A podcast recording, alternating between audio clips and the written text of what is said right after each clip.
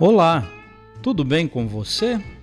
Eu sou o Padre Claudinei e está começando o podcast Sinais de Fé.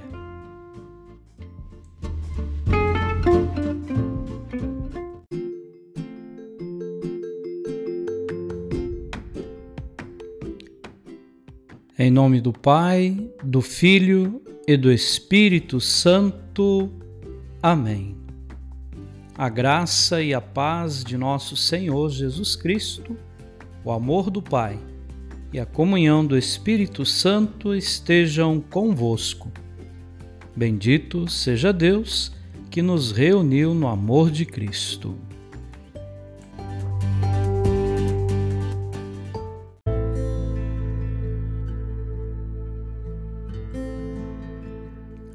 O Senhor esteja convosco. Ele está no meio de nós. Proclamação do Evangelho de Jesus Cristo segundo Lucas. Glória a vós, Senhor. Naquele tempo, o anjo Gabriel foi enviado por Deus a uma cidade da Galiléia chamada Nazaré, a uma virgem prometida em casamento a um homem chamado José. Ele era descendente de Davi e o nome da virgem era Maria. O anjo entrou onde ela estava e disse: Alegra-te, cheia de graça. O Senhor está contigo. Maria ficou perturbada com essas palavras e começou a pensar qual seria o significado da saudação.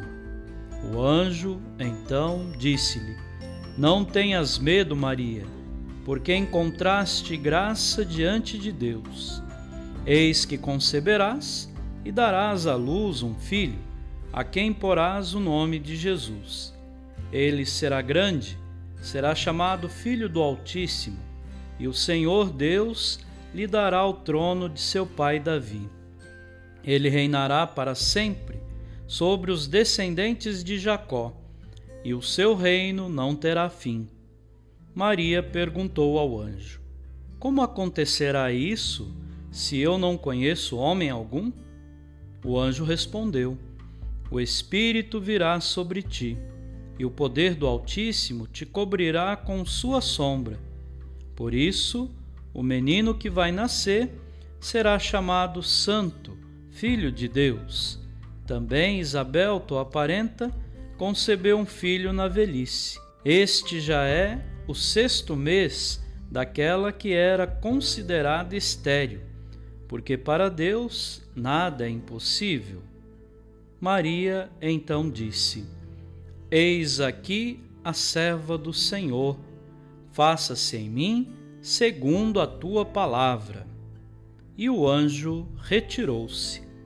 Palavra da salvação. Glória a vós, Senhor.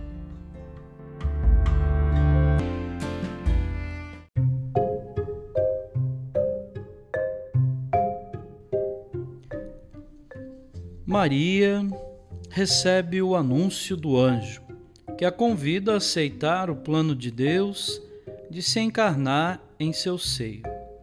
Após compreender a situação e o significado da proposta, Maria confia e aceita o compromisso de ser a mãe de Jesus. Ela é a mulher cheia de graça que coopera com os planos de Deus de se tornar gente como a gente. Seu sim mostra que a ação onipotente de Deus se manifesta graças à colaboração de sua serva. Tudo é possível para Deus, principalmente quando encontra pessoas dispostas a colaborar com os seus planos. Este comentário da liturgia diária da Paulus e muito nos ajuda a ver esta importância de Maria dentro do quadro da missão. Maria, com seu sim, ela abre uma porta enorme para o serviço, para o acolhimento, para o testemunho do amor. Neste Natal que se aproxima, que possamos também, como Maria, estar dispostos a aceitar os desígnios de Deus.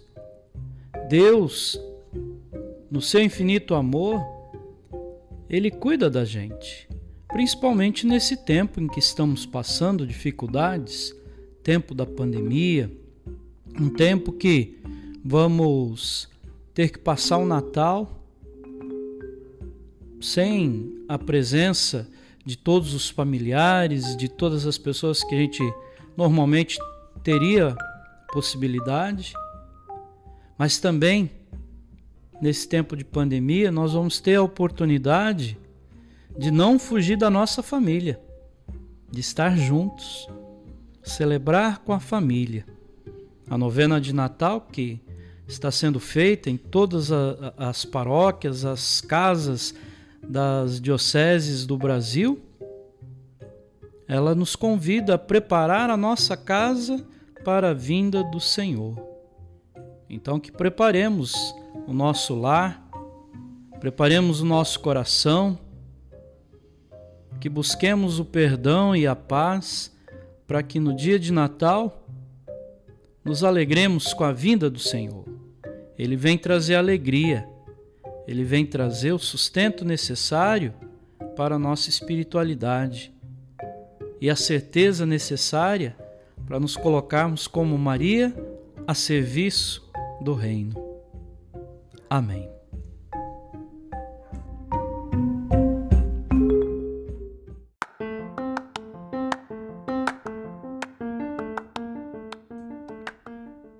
Que bom que você está nos acompanhando todos os dias neste podcast Sinais de Fé. Nesse momento, eu te convido para rezar comigo.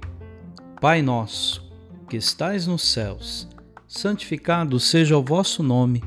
Venha a nós o vosso reino. Seja feita a vossa vontade, assim na terra como no céu. O pão nosso de cada dia nos dai hoje. Perdoai as nossas ofensas, assim como nós perdoamos a quem nos tem ofendido e não nos deixeis cair em tentação, mas livrai-nos do mal. Amém.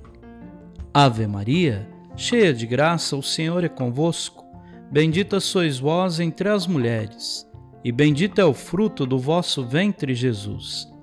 Santa Maria, Mãe de Deus, rogai por nós, pecadores, agora e na hora de nossa morte. Amém. Glória ao Pai, ao Filho e ao Espírito Santo, como era no princípio, agora e sempre. Amém.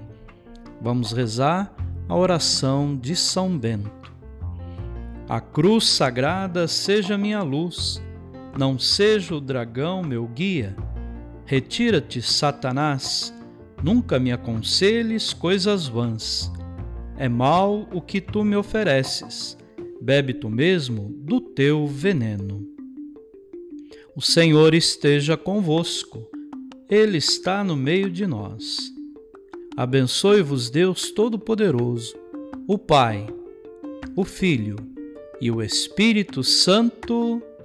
Amém.